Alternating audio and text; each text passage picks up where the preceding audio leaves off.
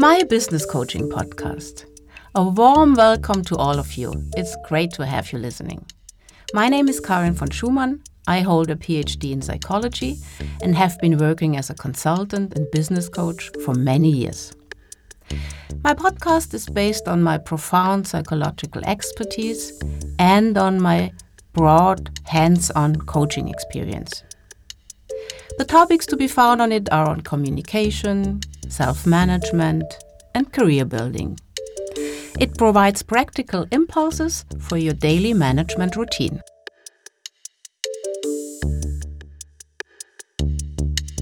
There's a fairy tale by the Danish writer Hans Christian Andersen with the title The Ugly Duckling.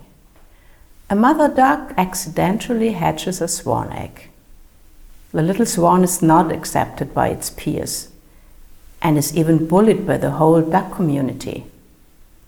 It seems too big, clumsy, just an ugly bird. Thank God the little swan is open for change and leaves the nest. It experiences a lot of adventures, develops into a beautiful swan, and joins, all well ends well, a swan colony. Why and when do I tell the story? When I get the impression that clients are working in an environment where their competences and abilities are not appreciated or needed. For example, the top class expert who is really great in R&D but unhappy in the leadership role and also overtaxed. Or the communicative and extroverted people manager who feels that she's only brushing foils in a strategic staff position and is really getting bored there. When it comes to professional reorientation, it's therefore extremely important to know which working environment fits best to you. There's a powerful exercise to determine the best fit environment. I call it drawing the professional lifeline. I ask my coaches to visualize their professional developmental path and to fill in the most important milestones in a timeline. Depending on how they have perceived each milestone, it becomes either a high point or a low point in the lifeline. When analyzing the high points, my question is who or what was helpful for you? Who or what contributed to your success? Of course, the opposite is true for the low points. Which environmental factors did not fit? Or what did you miss? To illustrate this exercise, I'll give you three examples. Maybe you can identify with one of my coaches, maybe with the one who describes his professional lifeline as following. The master's program was a real high point for me. The groups were smaller than in the bachelor's, and there was much more contact with the lecturers. I really enjoyed the project semester where we worked together in a fixed team for half a year. The first job, however, was a real low point. Even though I was taken on at one of the top international consultancies, there was enormous competitive pressure and talk about elbow mentality. I have no problem working a lot, and I like to perform but a collegial atmosphere is simply more important to me. And every few weeks with a different team at a new company, ah, that was just not right for me. But of course, I also learned and performed a lot there. On the other hand, I feel very comfortable at my current employer, where the employees count and there's a collegial atmosphere. In addition, my team is really great and I've become really good friends with two of my colleagues. That helps me a lot right now because working from home is not really for me in the long run. I simply miss the exchange, the small talk and everything, and the joint team lunches in the cafeteria. If you feel similar to this coachee, then a positive working atmosphere is essential for you.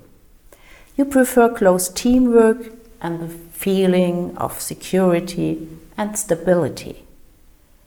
A respectful interaction is extremely important to you. Nice colleagues or even personal friendships in the team motivate you. Another coachee would describe his professional motivation quite differently. I need personal responsibility and a clear sense of achievement. That's why I enjoyed working for the International Management Consultancy so much. The standards were high and total commitment was expected. But with a lot of effort, the goals were also achievable and good performance was recognized. We always received quick feedback and it was absolutely transparent which team performed how. These chances to compare, the competitive spirit, that's what motivates me. Now, I've been self employed for three years, and that's even better for me. I can motivate myself, and my range of tasks is even more varied than in consulting. Competitions, negotiations, changing cooperation, that's great. For this coachee, measurable success plays an important role, and competition really inspires him. To be satisfied, he needs variety, Progress must be recognizable and his curiosity satisfied. He perceives too much stability as paralyzing stagnation rather than reassuring security. I have a last example for you. I always wanted to be in the lead, so my first management position is also my first big professional highlight. I like to take on responsibility and I'm not afraid of making decisions. I enjoy working with others, but it's important to me that I can pull the strings and coordinate everything. As I said, the first leadership role with a medium sized company in our region was great. But I want to go further, and my goal is clearly an international renowned company. The bigger challenge is appealing. But the image is also important to me. I think it would be really cool to be in charge of a great product that's known worldwide. Can you identify with this? Then recognition, responsibility, and the role as a manager are decisive factors in your working environment.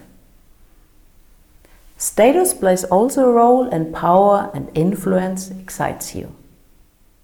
People have different motivations, show different behavior at work, and therefore have different expectations of their working environment. What inspires one person, like competitive pressure or free enterprise, might be annoying or even a deterrent for another. The psychologist David McClelland has researched and taught at Harvard University for three decades. His theory of motivation has become very well known in professional circles. McClelland distinguishes three central needs or motivational areas, which are very different for each of us. These areas of motivation are first, affiliation motives, second, achievement motives, and third, power motives. These motivational areas have been researched very intensively. People with high developed affiliation motives, like the person in our first example, need a positive working environment and closeness. And they are excellent team workers. In the home office, they often lack the sense of belonging. This motivational type can be very successful, satisfied, and popular as team or group leader. In higher management positions or in a very tactical political environment, they often miss the community and the open exchange. A typical example for high achievement motivation is the coachee in my second story. Achievement motivated people prefer working conditions with high degree of personal responsibility and personal influence on the work result. Quick feedback and the opportunity to compare themselves with others motivate them. This motivational type chooses goals that are high but achievable. Given demanding but realistic goals, an achievement motivated person is optimally stimulated. Research shows that people with high achievement motivation are particularly often self employed entrepreneurs, and that those are particularly successful. Studies show a pronounced power motivation among managers in corporations. The motivation for power is apparently particularly conducive to advancement and, as our last example shows, people motivated by power feel attracted to large corporation and status. Yet, as research shows and common sense tells us, it's positive when there is not only high power motivation, but also high responsibility or an additional and pronounced motivation of affiliation. There are by no means only pure types of these three motivation structures. Quite the contrary. In most cases, we have a more or less pronounced, very individual mixture of motives. I have developed a motive test which I use in career coaching. It shows the characteristics of the three motives and thus the personal motivational profile of my coachees.